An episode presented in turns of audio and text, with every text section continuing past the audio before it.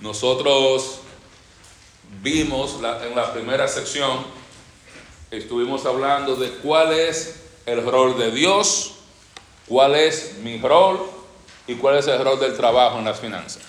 Así que vamos a comenzar con el examen. ¿Quién se acuerda cuál es el rol de Dios o el papel de Dios con respecto a nuestras finanzas? ¿Quién se acuerda? A ver si entre todos nos acordamos. ¿Cuál es el rol, el papel de Dios? Él es el dueño de todo. Ser dueño de todo, eso le corresponde a Dios, no a mí. Así que yo no tengo que ser dueño de todo. Si Dios es dueño de todo, es suficiente para mí. ¿Cuál es el segundo rol de Dios? ¿Alguien se acuerda? Él es el proveedor. Él es quien provee. Dios provee, hablábamos de la fidelidad de Dios, de que es tanto predecible como impredecible. ¿En qué sentido la fidelidad de Dios es predecible? En que siempre va a proveer. Él siempre provee. ¿Y en qué sentido la fidelidad de Dios es impredecible? En su método. En un, en un momento Dios puede proveer a través de Ángel, otro día a través de Nati, otro día a través de los dos, y otro día Dios le va a proveer a, a ellos a través de ninguno de los dos. ¿Y cuál era el otro rol de Dios?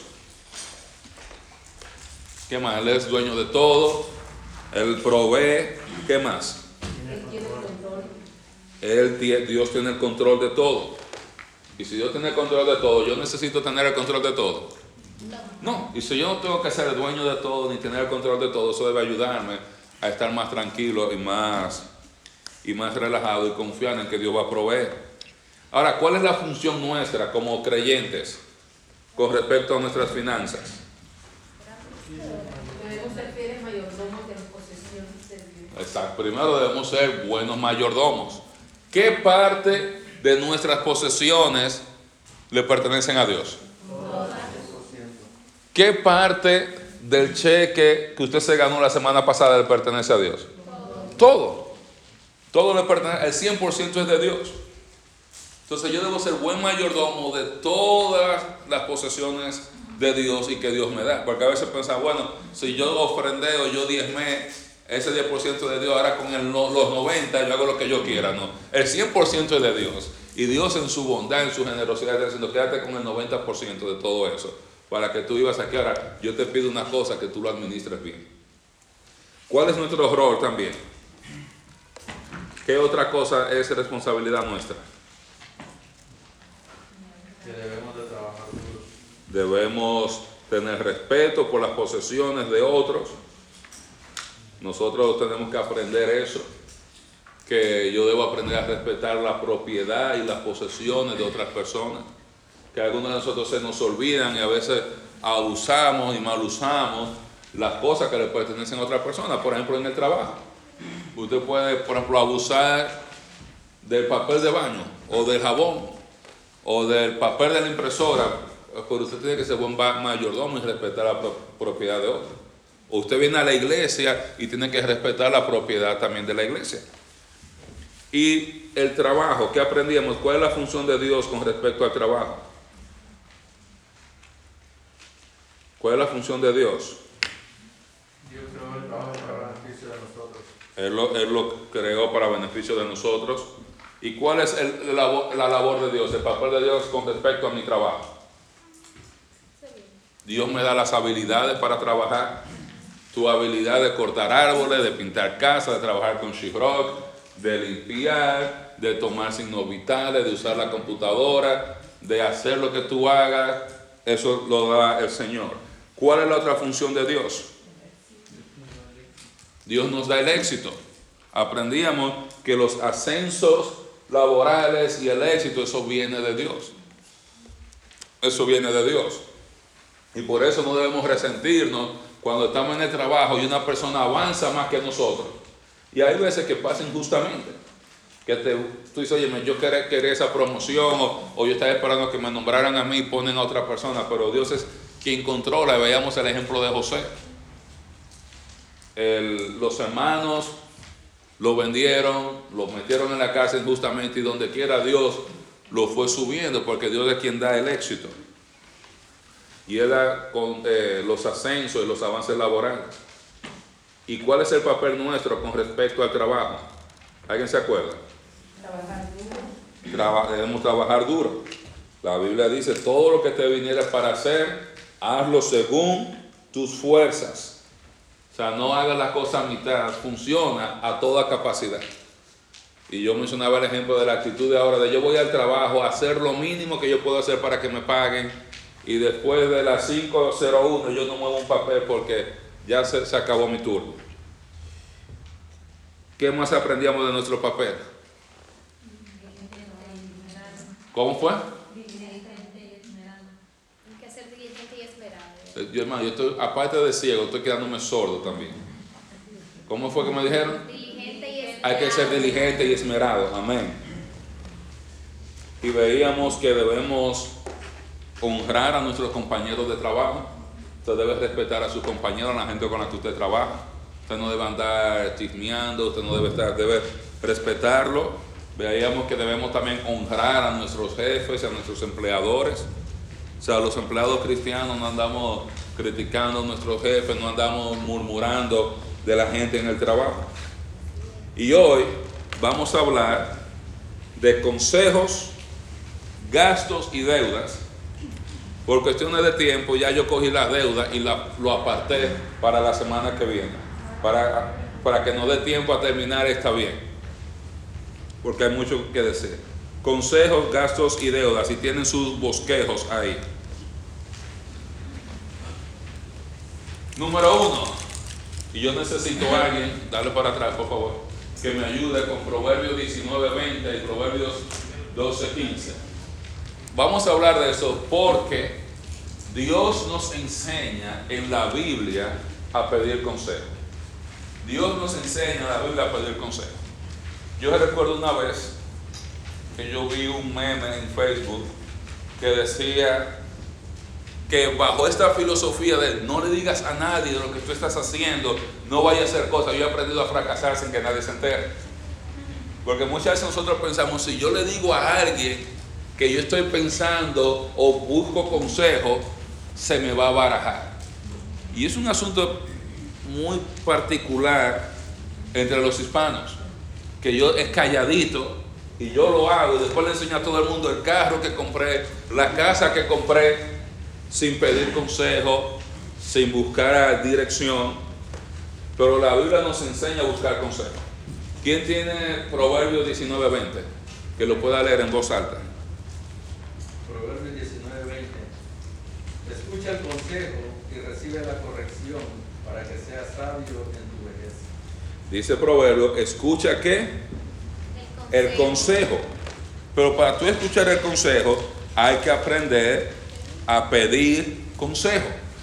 Hay que aprender a pedir consejo. Y dice Proverbios 12:15, el camino del necio es derecho en qué? En su opinión, mas el que obedece el consejo es sabio. O sea, pedir consejo es algo bíblico. Dios quiere y Dios espera que tú y yo pidamos consejo. Muchas veces no pedimos consejo por diferentes razones. Algunas veces por orgullo. Porque yo tengo que decirle a otro, yo no necesito que nadie me diga nada. Yo es mi carro, es mi dinero, yo me lo gané, yo me lo voy a comprar como yo quiera. Nadie tiene que meterse con eso. Es mi casa, es mi dinero. Nehemías no me paga la casa ni el dinero porque yo tengo que pedirle consejo a Nehemías. Hay gente que por orgullo no quieren que las aconsejen porque no quieren que nadie le diga algo que no quiera escuchar. Y muchos de nosotros a veces queremos que la gente nos diga solo lo que queremos escuchar. Para otras personas pedir consejo en su signo de debilidad. Si yo pido consejo, entonces creen que yo me voy a sentir como que yo soy débil, que yo soy vulnerable, que yo no estoy en control de las cosas. Y eso también, eh, la Biblia enseña todo lo contrario, todo lo contrario.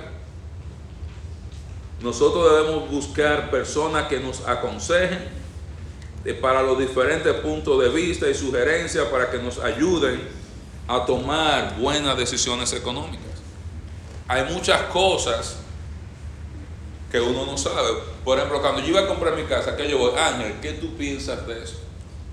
Yo no voy a comprar una casa, cuando iba a comprar mi casa, a gastar 200 y pico de miles de dólares cuando yo nunca he comprado una casa en este país, irme yo solo, o sea, yo soy más inteligente que eso, dime yo, no, Ana, tú estás aquí más tiempo, ¿qué tú crees? Y él me dijo, coge a 15 años, a esto, a lo otro, si yo no hubiera llevado el consejo de Ángel, tuviera paga en tres años. Esa fue la primera casa que yo compré. Hay que aprender a pedir consejo. Hay que aprender a pedir consejo. La Biblia dice, tú no eres débil, tú no eres un tonto, tú eres sabio si buscas consejo. Tú eres sabio. El que escucha el consejo y recibe la corrección, porque a veces tú vas a escuchar cosas que tú no quieres escuchar, dice, va a ser sabio. Y el necio cree que, tiene, que siempre tiene la razón, cree que ya yo resolví esto. Y dice la Biblia, el que obedece al consejo lo llama sabio.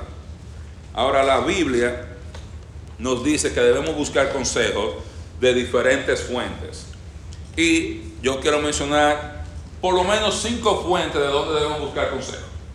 Número uno, si usted está casado, usted debe buscar consejo de su cónyuge. Número uno, si usted está casado, a la primera persona a quien usted le debe consultar para tomar decisiones financieras y económicas es a su cónyuge, a su esposo o a su esposa. ¿Por qué? Porque el hombre y la mujer, el marido y la mujer son uno y deben tomar decisiones apropiadas, económicas, juntos. Si yo voy a tomar una decisión económica, yo debo a hablar con Alba y decirle, Alba, ¿qué tú piensas de esto? Y si ella va a hacer algo, ella debe venir con, ¿qué tú piensas de tal cosa? Y no puede llegar, oh, yo llegué aquí, mira, y compré este carro nuevo, compré esta casa nueva y me compré un solar allá. No, debemos tomar decisiones juntos. Y si usted no está preguntándole a su esposo o a su esposa primero, está cometiendo un error. Y le voy a explicar por qué. Mira lo que dice la Biblia en Génesis 2.18. No es bueno que el hombre esté solo, dice Dios. Le voy a hacer una ayuda idónea para él. ¿Quién es que decide hacer la ayuda idónea para el hombre? Dios. El plan maestro de Dios es lo mejor que le puede pasar a un hombre tener una esposa. No le creó un grupo de amigos, no le creó un equipo de fútbol o un equipo de soccer. Él le creó una esposa. Y dijo, yo le voy a hacer una ayuda idónea, la ayuda ideal. Y usted sabe que Dios siempre va a respaldar su plan. Y Dios muchas veces a nosotros, hombres, pónganme atención. Dios va a utilizar nuestras esposas para hablarnos muchas veces. Porque Él diseñó la esposa para ser ayuda idónea para el hombre, para el esposo. Y cuando yo no consulto con mi esposa para tomar decisiones económicas, yo estoy rechazando el plan de Dios que dijo, yo te voy a dar una ayuda idónea para ti. Una ayuda ideal, alguien que hable contigo, alguien que te aconseja, alguien que pase tiempo contigo. Cuando yo iba a abrir mi negocio, alguien me dijo, mira, no dejes que nadie cuente tu dinero. Solamente tu esposa. Porque la única persona que le va a doler tu dinero y cada centavo es tu esposa. Y obviamente, el tiempo aprobado es la verdad. Hay otra persona que no le importa si un cliente se va, si un cliente no vuelve. Hay gente que no le importa si se gasta algo, se malgasta algo. A la esposa tuya sí le duele porque está contando y haciendo los números. Está contando y haciendo los números. Las mujeres tienden a poseer una naturaleza más intuitiva, más intuitiva los hombres somos más analíticos, vemos los hechos, hacemos el análisis de A a B. Aquí está. Solución al problema.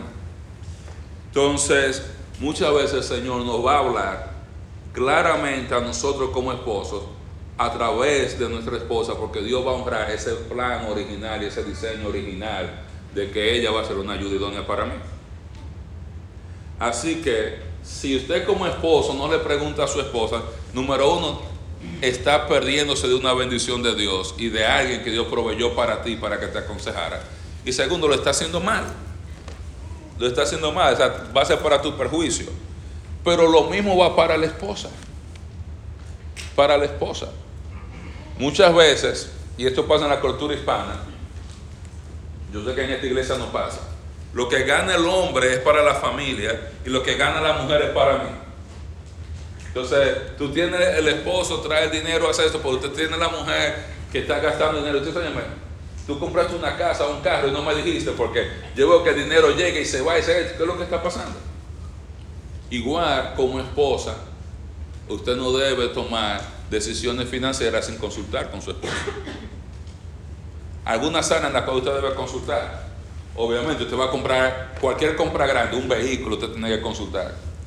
Va a comprar una casa, usted tiene que consultar. Se va a meter en un negocio con alguien que tiene que consultar. Usted no debe coger un préstamo sin usted hablar con su esposo o con su esposa. Usted no debe sacar tarjeta de crédito sin hablar con su esposo o con su esposa. Usted no debe comprar celular, ni iPhone 10, ni 12, ni 14, del número que sea, sin consultar, que es una compra de mil y pico de dólares. Usted tiene que tener, mira, de 50 para abajo, usted tiene un número, tú puedes comprar lo que tú quieras sin consultar. De 50 para arriba o 100 para arriba, dependiendo de la situación económica suya. Entonces, si va a gastar más de 100, avísame. Oye, me vi unos zapatos que me encantaron y tal cosa, cuestan 99, 99, ¿qué tú dices, mi amor? Y probablemente le van a decir que sí. Solamente que usted vino y le preguntó de una manera nice. Pues usted llega con, cuando usted llega a la casa, usted ve toda la caja de Amazon en el frente, usted yo no he pedido nada de esto, usted comienza a preocuparse.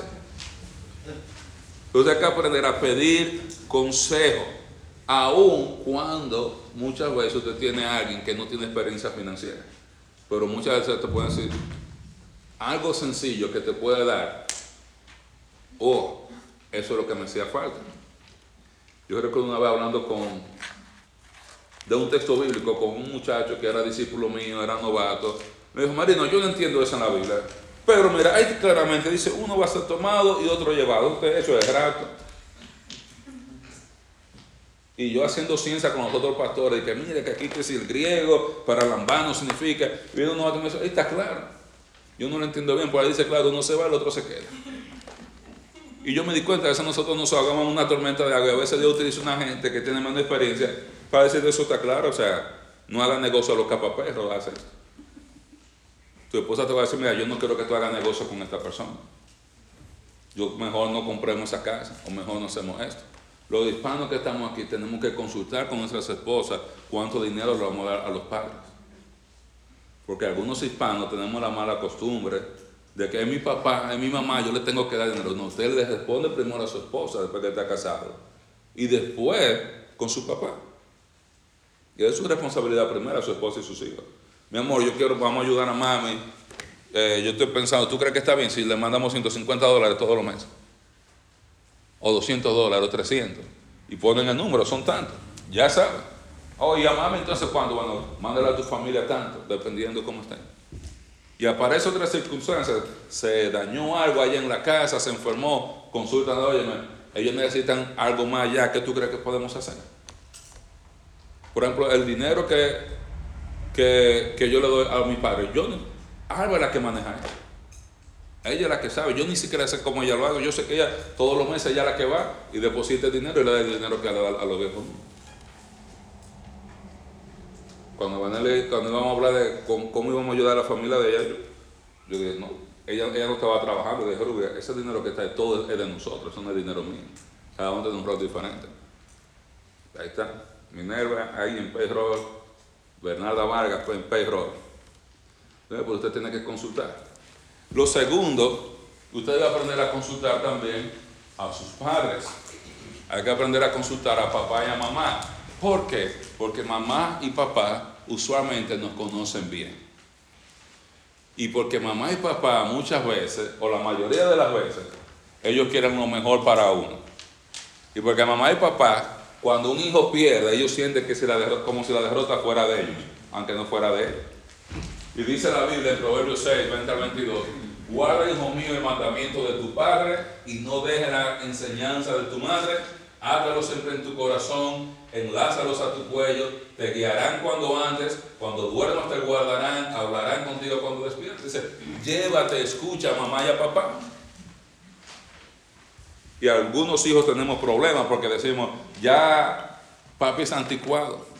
Papi no sabe usar Instagram, ni TikTok, ni cualquier otra cosa de esa. Papi no sabe cómo se mueven las cosas, mami. Hay que aprender a consultar. No quiere decir que cada gasto se lo va a consultar, pero tiene que buscar consejo. Pregúntele a su esposa que ella dice, va a preguntarle, viejo, ¿qué usted cree acerca de tal cosa? Y yo, yo le pregunto al viejo mío, y muy rara vez el viejo mío me dice lo que yo quiero escuchar. Yo siempre lo escucho, yo siempre salgo eh, como, no le vuelvo a decir nada, siempre. Pero después me voy, pienso las cosas, le doy consideración y saco.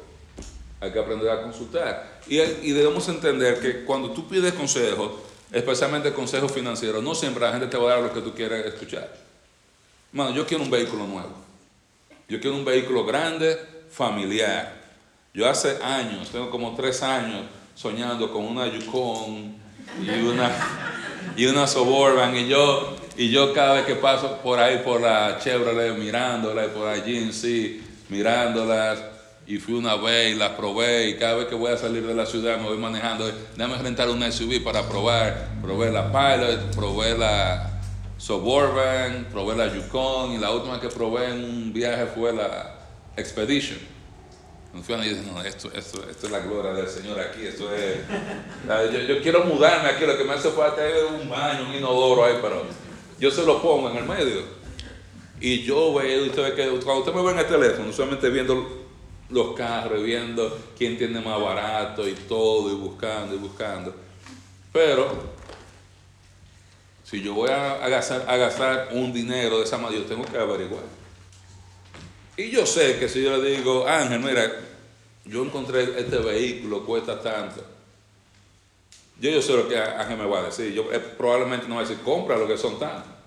Él va a decir, el carro tuyo funciona, tiene ruedas, tiene tal cosa. ¿Cuánto te falta? Yo, Ángel, me faltan tres mil y pico de dólares para pagarlo. ¿Por qué tú no lo pagas? Te queda dos o tres años sin pagar de carro y él guarda y ahorra y hace tal cosa. Él no me va yo quisiera que él me dijera, pero Marino, compra. Si yo, si Ángel me dice, sí, compra, yo la compro. Yo la compro. Yo la, claro, hermano. Después Ángel dijo que sí, hermano, ya a mí no me importa lo que diga más nadie. ¿Por qué me tiene que importar si Ángel dijo que sí? Entonces muchas veces nosotros no queremos buscar consejos porque no queremos que Ángel nos diga que no, que otra persona nos diga, varón, pero es una mala inversión. Pero yo no quiero que nadie me diga que mi idea no es tan buena, entonces yo mejor no pido consejo. Hay que aprender a pedir consejo. Y, cuando usted habla a su mamá y a su papá, ellos tienen experiencia que otra gente no tiene. La otra fuente de consejo es la palabra de Dios. Hay que aprender a buscar consejos en la palabra de Dios. ¿Cómo yo busco consejo en la palabra de Dios? Leyendo la palabra de Dios y hablando con personas que conocen la palabra de Dios bien y me pueden ayudar a tomar decisiones financieras basadas en la palabra de Dios. Como dice Hebreos 4:12, que la palabra de Dios es viva y eficaz y más cortante que toda espada de dos filos. Y dice que discierne los pensamientos, las intenciones del corazón. ¿Qué quiere decir, decir eso? Que usted va a decir, Ángel, yo quiero comprarme esa Expedition. Y yo me estoy metiendo en problemas porque día que la compre me va a decir, la compraste como quieras. Me va a decir, ¿tú la quieres o tú la necesitas? Y ya comenzamos mal. Ya, es más, que yo he ido a la conferencia de Ángel de la finanza cada vez que va. Es lo mismo, ya yo sé. Tú la quieres, tú la necesitas. Entonces, cuando viene tú te das cuenta, oye, realmente yo no necesito ese vehículo. Yo lo quiero, me atrae, o sea, me haría sentir bien, pero yo debo yo tomar decisiones financieras grandes, entrar en deudas grandes por algo que yo no necesito. Entonces, cuando usted busca las palabras de usted, usted da cuenta, bueno, quizás yo no debería gastar tanto dinero en esto o en lo otro. La Biblia, Dios la usa para comunicarse con nosotros de manera constante. Dios habla hoy a través de la Biblia, tal cual como habló hace dos mil años. Dice el salmista en el Salmo 119, del verso 98 al verso 100. Me has hecho más sabio que quién? Que mis enemigos. ¿Con qué? Con tus mandamientos. Yo me he hecho más sabio y más inteligente que mis enemigos, que mis, que mis rivales. ¿Con qué? Con tus mandamientos. ¿Por qué? Porque siempre están conmigo. Los que están con Emma en la clase de gramática. ¿Quiénes están conmigo? ¿A quién se está refiriendo a él? a los mandamientos. Tus mandamientos me han hecho sabio. ¿Por qué? Porque yo siempre los tengo conmigo. Yo no tomo decisiones fuera del consejo de la palabra de Dios.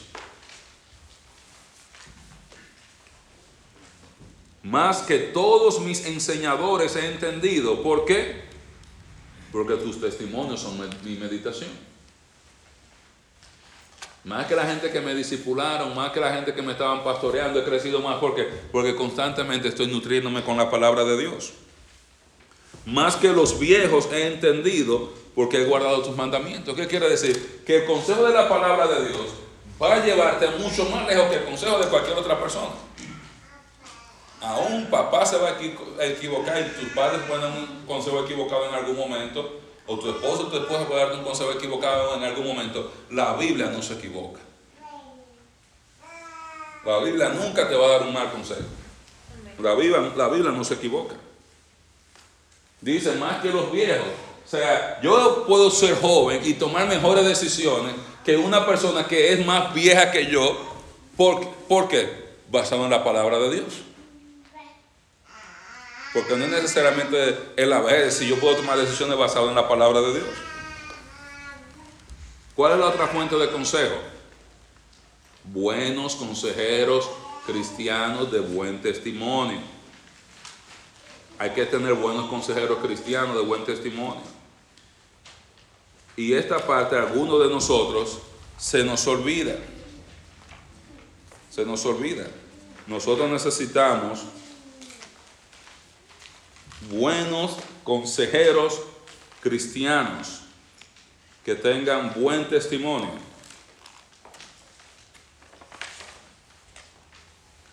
¿Por qué yo necesito tener buenos consejeros cristianos y buenos consejeros? Por una razón sencilla, hermano. Cada uno de nosotros tiene un conocimiento y una experiencia limitada por mucho que Ángel sepa, la experiencia de Ángel es limitada. Y el conocimiento de Ángel es limitado. Por mucho que Nehemías sepa, su conocimiento es limitado y su experiencia es limitada. Es limitada. Entonces, por eso nosotros necesitamos de los demás para que los demás con sus ideas puedan estimular nuestro pensamiento y poder obtener otras alternativas o otro modo en, o ver las cosas de una manera que no la habíamos visto antes. Porque tomar consejo no significa que yo voy le dijo, Ángel, ah, ¿qué tú piensas de eso? Y que él me dice eso y que yo voy a hacer eso. Pero eso significa que Ángel me dice y yo voy, me siento, pienso, medito en lo que Ángel me dijo, pienso, lo, lo, hago, estoy rumiando en la cabeza toda esa información y ajusto y veo, óyeme, quizás gente tiene razón, yo no lo había visto así. Quizás tal fulano tiene razón. Hay que aprender a pedir consejos. Dice Proverbios, Proverbios 13:20, el que anda con sabios, ¿qué va a hacer? Sabio será. El que le pregunta a gente sabia, tiene buenos consejeros, se va a hacer sabio.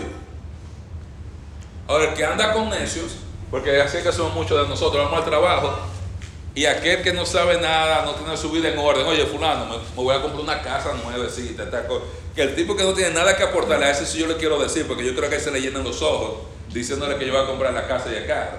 Pero a la persona que yo tengo que ir preguntarle, varón, mire, estoy pensando esto, yo no quiero decirle porque no quiero que vaya y me diga, me dice que es una mala idea. Y ya yo decidí en mi mente que no importa lo que nadie me diga, que yo lo voy a hacer. Entonces hay, problemas. Pero dice a ver, el que anda con sabio va a ser sabio. Si usted va tiene buenos consejeros, una gente, un, hermano creyente, o sea, un creyente de buen testimonio, usted ha de tener un buen testimonio como cristiano, que tiene su vida en orden, organizada, probablemente una buena persona por usted pedirle consejo. Y va a ser sabio. Dice, pero el que se junta con necio va a ser quebrantado. O sea, el que no escucha consejo y lo hace a lo loco por ciento, va a ser quebrantado. Dice Proverbios 15, 22, los pensamientos son frustrados donde no hay consejo. Más en la multitud de los consejeros se afirma. Dice, los pensamientos son frustrados. Más en la multitud de consejeros se afirma. Yo tengo un buen amigo que es, se ha vuelto mi consejero económico principal. Y cada vez que yo he tenido situaciones, yo lo llamo, venimos y nos juntamos y él viene y me da, ayer salí a cenar con él y con su esposa y, él estaba diciendo, no, yo tengo que juntarme con él cada rato a darle, a darle su pep talk, a venir a darle, porque a veces digo, no, ya yo no, sé si yo puedo hacer eso y tal cosa, se siente y me ayuda, mira, tú haces esto y, si no, si no hubiera sido por hermano, hace tiempo que yo hubiera salido corriendo.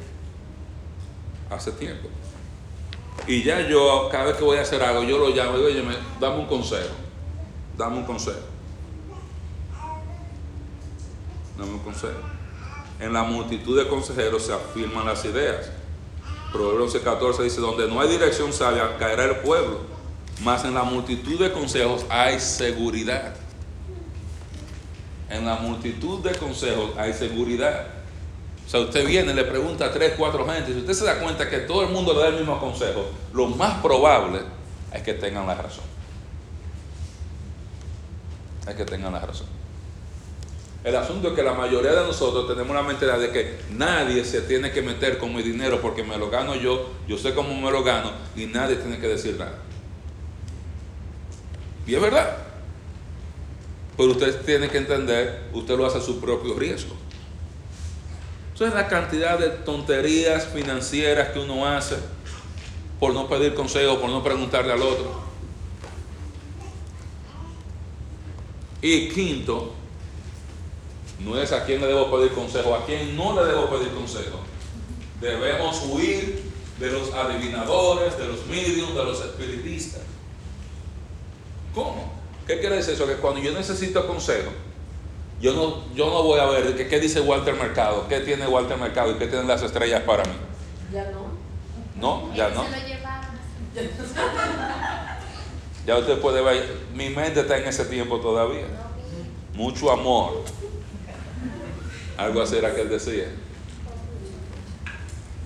Cuando yo tengo que tomar una decisión, déjame ver qué dice el horóscopo, porque yo soy Leo, yo soy Pisces. Ah, yo, probablemente yo puedo hacerlo porque el horóscopo dice que hoy cuando tú salgas una gran cosa se te va a presentar y tú vas a comprar vas a encontrar el nombre de tu sueño, vas a poder comprarte una casa. Salga a comprar casa y a gastar dinero de acuerdo al horóscopo para que vea cómo usted va a estar en la quiebra.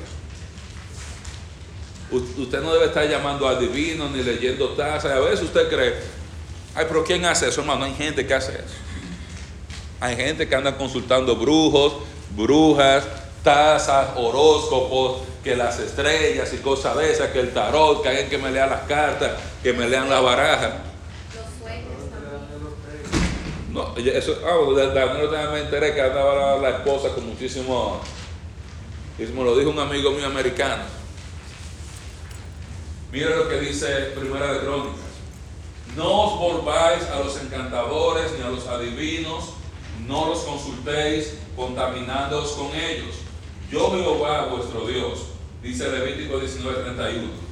Y luego dice Crónicas, así murió Saúl por su rebelión con que prevaricó contra Jehová, contra la palabra de Jehová, la cual no guardó. ¿Por qué? Porque consultó a una adivina y no consultó a Jehová. Por esta casa lo mató y traspasó el reino a David, de Isaías. Primero le había dado un mandamiento claro Nunca consulta a un encantador, ni adivino, ni lo consulten, ni se contaminen con ellos, dice el Señor. Y después nos pone el ejemplo de Saúl, el primer rey de Israel. Él tuvo la oportunidad de que toda su familia reinara por siglos y siglos y siglos y siglos. Pero cuando él tenía una necesidad y tenía una pregunta, estaba en medio de una crisis, ¿sabes lo que hizo él? En vez de ir a orar, y decir, Señor, guíame, yo te, ayúdame en esta decisión, él fue a consultar una divina. ¿Y qué dice el texto? Dice, por esta casa lo mató. ¿Quién? Jehová mató a Saúl. Y no fue que Jehová vino y le dio una lanza con usted y lo traspasó. Él murió en batalla. Pues está diciendo que Dios quitó su protección especial que tenía sobre Saúl como rey y permitió que muriera antes de tiempo por causa de su pecado. O sea, como creyente, cuando yo voy a tomar decisiones, yo busco consejos de mamá, de papá, de, mis, eh, de mi esposo, de mi esposa, yo busco consejos en la Biblia, consejeros cristianos, yo nunca voy, ni horóscopo, ni adivino, para que, para que Jehová no nos quebrante. Porque Dios es un Dios celoso. Entonces hay que aprender a buscar consejos. ¿Se entendió esa parte? Hay que aprender a buscar consejos. Y lo segundo de lo que vamos a hablar esta noche es acerca de los gastos.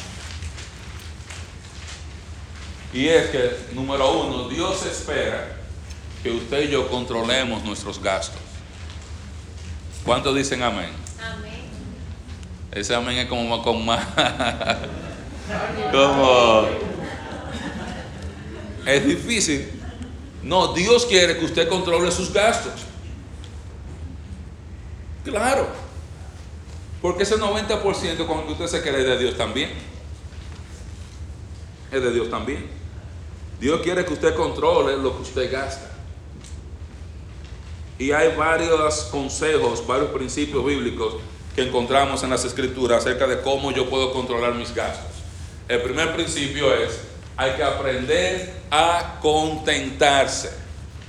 Hay que aprender a contentarse. Dice Pablo en Filipenses capítulo 11, verso capítulo 4 del 11 al 13.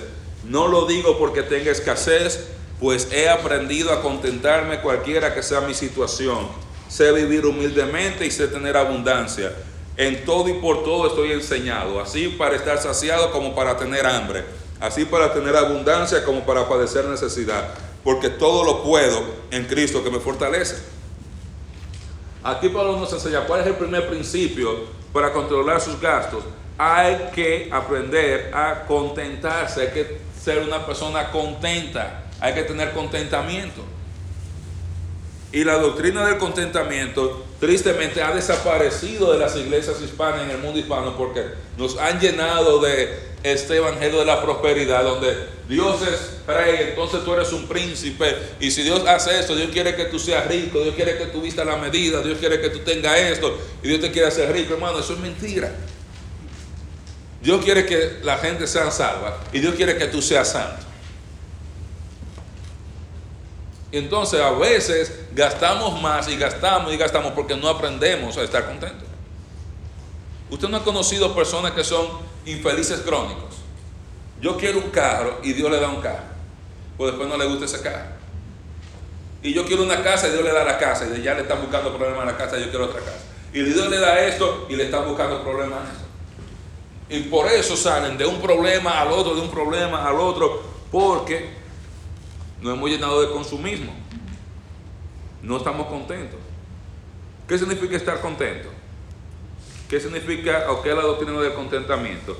Que cada uno de nosotros debemos aprender a ser felices en el lugar económico donde Dios nos ha puesto.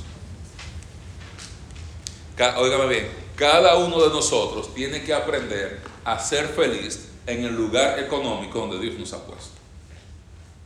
Y muchos de nosotros pensamos, bueno, si el hermano David se compró una Yukon y Moa, pero, pero yo trabajo más que David, o yo tal cosa, no es mejor que yo, déjame ir comprarme una, porque yo no puedo permitir que venga a tener ese vehículo y yo no. Yo tengo que aprender a tener contentamiento en la posición donde Dios me, me puso.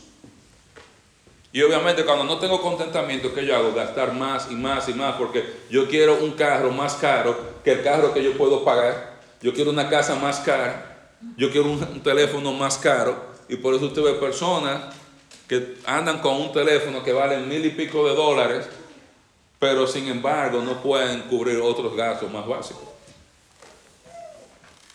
Ahora, el contentamiento se aprende. Nadie nace contento. Nadie nace de que yo sé contentarme. Pablo dice, yo he aprendido a contentarme. ¿Y cómo Dios nos enseña a, a, estar contentos? Dios nos pasa por muchas pruebas y dificultades, incluyendo estrecheces económicas para que tú y yo aprendamos a estar contentos. Porque algunos de nosotros nos creemos que somos muy espirituales, muy humildes, hasta que nos toca la pobreza. Hasta que te toca estar estrecho.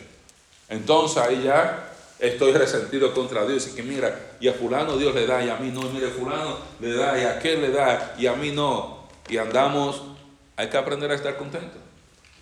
Hay que aprender a estar contento. Eso se aprende y Dios lo va a hacer poniéndonos a pasar por situaciones hasta que aprendamos a estar contentos. Obviamente eso no quiere decir que hay que ser conformista. Pero la Biblia dice, por ejemplo, en 1 de Timoteo 6, 8, teniendo sustento y abrigo, estemos contentos con eso. Cuando usted va a la nación de Israel a ver cuál era la definición de pobreza, de riqueza allá, si usted tenía zapatos y tenía una muda de ropa y tenía comida, ya eso no usted no era pobre. Aunque tuviera un zapato, una ropa y una comida. Y Dios le enseñó a la nación de Israel a contentarse. Los mismos zapatos por 40 años y no se le gastaron. Ya ustedes no necesitan zapatos nuevos. Ustedes necesitan que lo que ustedes tengan les sirvan. Mientras les sirvan, yo les dejo los mismos zapatos. Y la misma ropa. Y no se le gastó. Ellos tenían que aprender a estar contentos con la provisión de Dios. La ropa que tú tienes, el carro que tú tienes, el teléfono que tú tienes, es la provisión de Dios para ti. Y yo tengo que estar contento sabiendo de que Dios puede proveerme y ha decidido por alguna razón u otra enseñarme a través de una situación económica X a yo estar contento.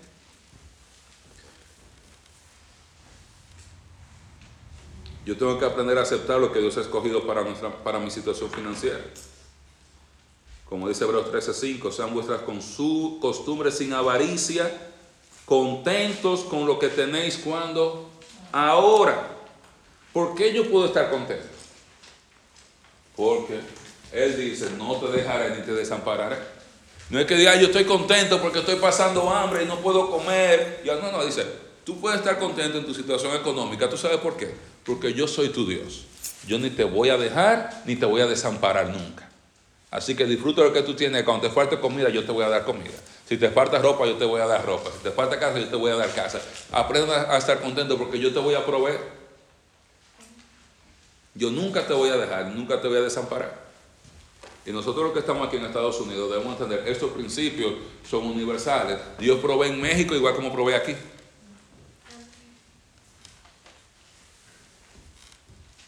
Hay que aprender a rechazar la codicia.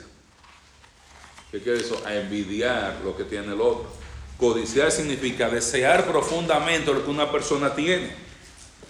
Y yo quiero ese vehículo que el hermano tiene. Y yo quiero esa casa. Y yo quiero ese televisor. Y yo quiero ese teléfono. Y yo quiero esa computadora. Y yo quiero ese iPad. Yo, yo quiero esas vacaciones. La Biblia prohíbe esto. No debemos codiciar lo que le pertenece a otra persona. Y obviamente no debemos codiciar ni la mujer, ni el esposo de la otra persona, ni los hijos de la otra persona, pero tampoco la propiedad de otra persona. La Biblia dice, no codiciarás la casa de tu prójimo, no codiciarás la mujer de, tu prójimo, ni su siervo, ni su criada, ni su buey, ni su asno, ni cosa alguna de tu prójimo. Dice, no codiciarás. No es que usted no diga, wow, yo quisiera tener un vehículo así. Ahí donde está codiciando. Cuando usted lo está consumiendo, yo quiero tener eso, yo quiero tener eso, yo quiero tener ese vehículo, quiero tener ese carro. Lo otro es que hay que aprender a vivir una vida simple. ¿Qué quiere decir, hermano? No se complique la vida. Más deuda es más complicación. Dice Pablo en primera de Tesalonicenses, hermano, yo quiero que ustedes tengan tranquilidad. Procuran tener tranquilidad y ocúpense en vuestros negocios. Trabajar con vuestras manos de la manera que os he mandado, a fin de que os conduzcáis honradamente para con los de afuera no tengáis necesidad de nada. Se vaya, trabaje para que usted pueda manejarse, comprar su comida, comprar sus cosas y no le haga falta nada. Hay cosas, hermano, que demandan tanta atención o tanto tiempo, tanto dinero, que nos quitan nuestra relación con Cristo, nuestra relación con nuestra familia, nuestra relación con la iglesia. Algunos de nosotros tenemos que trabajar tanto para pagar la casa, para pagar el carro, para pagar esas vacaciones, que no tenemos tiempo para el ministerio. Porque yo tengo que trabajar este fin de semana para ya hacer el dinero para poderme ir para Disney, o para poderme dar esas vacaciones caras, o para poder hacer tal cosa. Hay que aprender a una vida simple. Trabaje, gánese, ajustese. No se ponga usted mismo en una posición donde usted por querer coger, tener más cosas, llega un momento donde no puede dejar de trabajar, no puede hacer nada, no puede tomar tiempo libre, no puede pasar tiempo con la familia, no puede congregarse, no puede estudiar para la predicación, no puede involucrarse en el ministerio porque no tiene tiempo, porque tiene tantos problemas. Entonces, ¿qué dice? Cójalo suave, no gaste mucho. Manténgalo a lo mínimo. Usted tiene su cama, tiene su mosquitero, tiene su aire acondicionado, su nevera. O sea, ¿de qué se está quejando? No, no, no se complique la vida. Usted sabe quién es la gente que le complica la vida a uno, lo más. Nosotros mismos. El que más me complica la vida a mí soy yo. Nadie me complica la vida como yo mismo. Igual, a la mayoría de nosotros, quien nos complica la vida somos nosotros. Porque nos metimos en un carro que no debimos habernos metido, en una casa que no debimos habernos metido, en muchísimas otras cosas, porque no buscamos consejos, queríamos, estamos todo el tiempo queriendo algo más, como dice Eclesiastés, todos los ríos van al mar, el mar nunca se llena, nunca se cansa el ojo de, ver ni el oído de oír, y nunca es suficiente para nosotros. dice, simplifícate la vida para que tú tengas tiempo para tu familia y para el Señor. De la otra manera que Dios quiere que nosotros aprendamos a controlar nuestros gastos es también proveyendo a los necesitados a través del cuerpo de Cristo. Quizá muchos aquí no saben, hay una parte del presupuesto de las ofrendas que colectamos en la iglesia que va a los necesitados.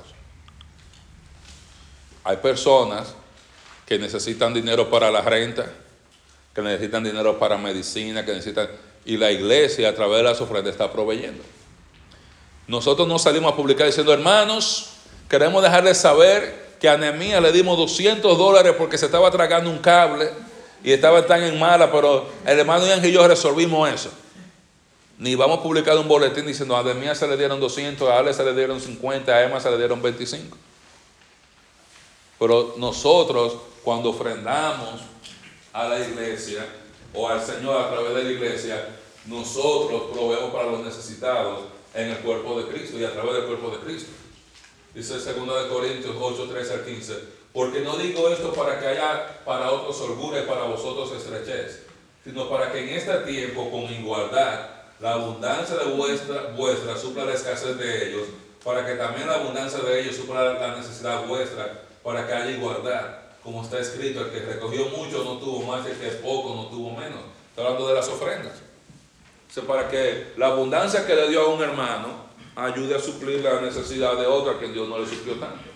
Quizá hay un hermano que se gana mil dólares a la semana y hay otro hermano que se gana 200 dólares a la semana y quizás por la abundancia que Dios le está dando al hermano que se gana mil a la semana, cuando está ofrendando está ayudando a suplir los otros 100 dólares que le falta a esa otra persona en la semana. Y se suplen las necesidades unos con otros y a veces Dios utiliza muchas de esas otras personas para suplir nuestras necesidades espirituales. La iglesia primitiva era un ejemplo de eso. Usted ve en el libro de Hechos, ellos vendían todas las cosas y las tenían en común para que no hubiera ningún hermano en la iglesia con necesidad.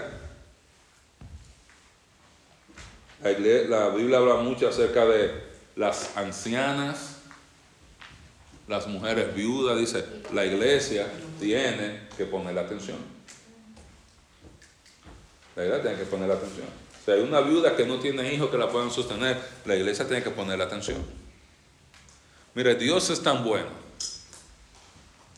Y mire, porque a veces algunas mujeres se quejan de la Biblia porque creen que la Biblia es machista. No, al la Biblia protege a la mujer. Dios, Cristo se le presentó primero a mujeres antes que los apóstoles fueron las que hicieron, van a tener muchísimos privilegios en el reino y son coherederas de la gracia, como dice la Biblia. Pero Dios dice, si hay una hermana en necesidad una viuda, la iglesia tiene que encargarse de esta hermana y ayudarla. Es responsabilidad de la iglesia si no tiene. O Dios prepara un como si fuera casi un plan de retiro. De que no me dejen a ninguna hermana pasar trabajo. Todo el mundo en la iglesia tiene que ofrendar, porque si alguna hermana en algún momento está viuda, o sea, la iglesia tiene que ayudarla. Responsabilidad de la iglesia. Lo otro que debemos hacer es resistir la influencia de la publicidad. Y algo que yo aprendí, cuando algo es gratis, realmente no es gratis, tú eres el producto. Nosotros todos venimos, nos entramos a Facebook, Instagram, lo que sea que usted use, gratis. Pero, hermano, no es gratis, están vendiendo tu información y por eso usted viene y te salen los anuncios de, en tu Facebook, tú mencionaste un inodoro y te salen todos los anuncios de Home de los inodoros. Bueno, cuando estamos construyendo la iglesia, hermano, que yo estaba yendo a Home cada rato a chequear los inodoros, hablando con Ángel y gente texteándome de inodoro. ¿Ustedes de qué estaba yendo Facebook? Mi Facebook, de inodoro. Pues ya abría Facebook y estaban todos los inodoros de Home todos los inodoros de tal cosa, porque siempre, no, porque que mira que hay un inodoro así para la semana, que no, que si el dinero, que si el code, que si tal cosa, lo que sea. Mi Facebook lleno de inodoro. Pero hay que resistir la publicidad. Usted ve las cosas y dice, wow. Cada vez que yo veo los anuncios de esos vehículos, yo digo, wow, eso sí es una máquina. Wow, y mira. Yo voy con Luis Felipe en el carro, mira, mira allá donde va, mira allá. Mira qué bella, mira qué bella va. Allá. Y la publicidad te influencia. Llega un momento donde tú compras algo que tú no necesitas. Y quizás que tú ni siquiera quieres. Tú estás asombrado porque la publicidad es atractiva. Y hay que aprender a resistir la influencia. Hay que darse cuenta, mira, así no. Yo, hago la cosa que yo he comenzado a practicar en los últimos años es, yo no compro nada emocional. Cuando yo compré eh, la casa donde yo vivo ahora, la primera realtor se cansó de mí y dejó de trabajar con nosotros porque ella quería, mira esta casa, cómprala. Y yo, no, no estoy seguro. O sea, yo no iba a meter un dinero de muchísimo, un lío de muchísimo dinero sin pensar, sin orar, sin hacer toda. Y nosotros duramos como seis meses, siete meses en todo ese proceso. Llegó otra realtor que nos llevó a través de todo el embarazo de Eliana, después tuvimos que hacer una pausa, que naciera Eliana, después seguir buscando, después un proceso larguísimo. Pero nosotros aprendimos a, hay que pensar, no podemos tomar una decisión de miles y miles de dólares. Ah, sí, míralo, está en especial, cómpralo. Especial. Especial, solo escriben así especial, le dejan el mismo precio. Le dejan el mismo precio. Vaya para Thanksgiving, para el Black Friday, lo que le encanta ese asunto, vean los precios como están el mes antes y los precios como están ese día. Están iguales. Lo único que ese día le ponen arriba 300 y se los rayan y te dejan el mismo 250 de abajo. Y tú estás, mira que compré la televisión especial, era 300 dólares, lo compré por 50. Paraguayo. No le voy a decir porque yo no me está grabando como dicen en República Dominicana. Y por último, aquí viene la parte que le gusta a Ángel. Desarrollar y poner en práctica un plan de gasto y presupuesto. Entienda, y un plan de gasto significa haga un presupuesto. Usted tiene que planificarse. Mire lo que dice la Biblia, que a veces nos olvida, y un versículo que me ayudó mucho. Yo enseñé esta clase en el año 2006, 2007 por primera vez. O sea, hace como 15, casi 20 años que yo enseñé esta clase en República Dominicana. Y yo me acuerdo estudiando este verso que voy a mencionar ahora y se me quedó para siempre. Dice, sé diligente en conocer el estado de tus ovejas y mira con cuidado por tus rebaños, porque las riquezas no son para siempre. ¿Qué quiere decir que ser diligente en conocer el estado de tus ovejas? Esa es la manera en que se contaba riqueza, cuántas ovejas tú tienes. Tú tienes que saber cuánto tú tienes. Tú tienes que saber cuánto tú vales. Cuando usted está haciendo un negocio y te van a prestar dinero para un negocio, ellos quieren saber cuál es tu valor. Y tú tienes que darle al banco todo. Cuando me dijeron eso, yo pensaba, ay Dios mío, yo debo valer como 25 dólares. Y que pon, ¿cuánto te cuesta tu casa? ¿Cuánto tú debes de tu casa? ¿Cuánto cuesta tu carro? Tanto, ¿cuánto tú debes? Y tú dices, no, yo debo valer muchísimo. Y tú te das cuenta, cuando tú tienes todos tus activos, todo el dinero que tú tienes, tus propiedades, tú quitas todo lo que tú debes, no valemos tanto como creemos a veces. Por a veces tú tienes que estar constantemente, tienes que estar evaluando. Y ver como cuando usted tiene un negocio. Usted no puede decir, ah, no, yo voy a chequear, hacer un reporte de eso en seis meses. No, todo el tiempo usted tiene que estar arriba de eso, tiene que cuidar, velar por el estado de tus ovejas y mira con cuidado porque las riquezas no duran para siempre. ¿Qué quiere decir? Que en un momento tú tienes, mañana no tienes. ¿Qué tú tienes que hacer? Ser cuidadoso. Porque las riquezas van y vienen, el dinero va y viene. Vi un chiste en Facebook que decía, bueno, el dinero mío tiene Alzheimer porque él se va y se le olvida venir. Nada más se va, pero no viene. Entonces, hay, hay que aprender a controlar los gastos. Yo tengo que saber cuánto yo tengo, con cuánto yo, yo cuento. Muchos de nosotros no sabemos cuánto dinero debemos. Cuando usted va a sacar la cuenta, cuánto usted debe de, los dos vehículos, cuánto usted debe de la casa, cuánto usted debe de usted, Si usted saca la cuenta, usted le da miedo. Cada vez que Ángel da las clases de finanzas, todo el mundo sale con el moco para abajo así. Es como si usted tuviera que poner cetralina y solof y cosas de esas ahí a los hermanos porque están todo el mundo deprimido, porque cuando comienzan a ver, yo me gano dos mil dólares y van los gastos como por cuatro mil dólares. Yo ni sé cómo es que yo pago nada. Y yo debo tanto esto y tanto y tanto y tanto, pero hay que saber. Si tú no sabes cuánto tú debes, ¿cómo tú vas a saber cuándo tú vas a pagar eso? ¿O cómo tú vas a pagar eso? Si tú no sabes cuánto tú tienes, tú no sabes en qué tanto problema tú te puedes meter, qué tanto riesgo tú puedes tomar económicamente. Entonces, en conclusión, en cuanto a las finanzas, hay un rol para Dios, hay un rol nuestro, el trabajo juega un rol y nosotros tenemos que aprender a pedir consejos cada vez que vamos a tomar decisiones financieras. Y propóngase pedir dos consejos, tres consejos, ponga un número, pero pida consejo antes de tomar decisiones financieras y no tenga problema en pedirle consejo a alguien que usted crea que le vaya a decir lo contrario, porque si alguien le va a decir lo contrario, que le dé alguna buena razón y quizás tiene la razón, y si no tiene la razón, usted no tiene que hacerlo, pero pida consejo. Y lo segundo es, tiene que aprender a controlar sus gastos, tiene que aprender a estar contento donde Dios lo puso, tiene que aprender a cuidar por sus ovejas, no malgastar el dinero, hacer un presupuesto, etcétera, etcétera. Y la semana que viene vamos a hablar entonces acerca de deudas.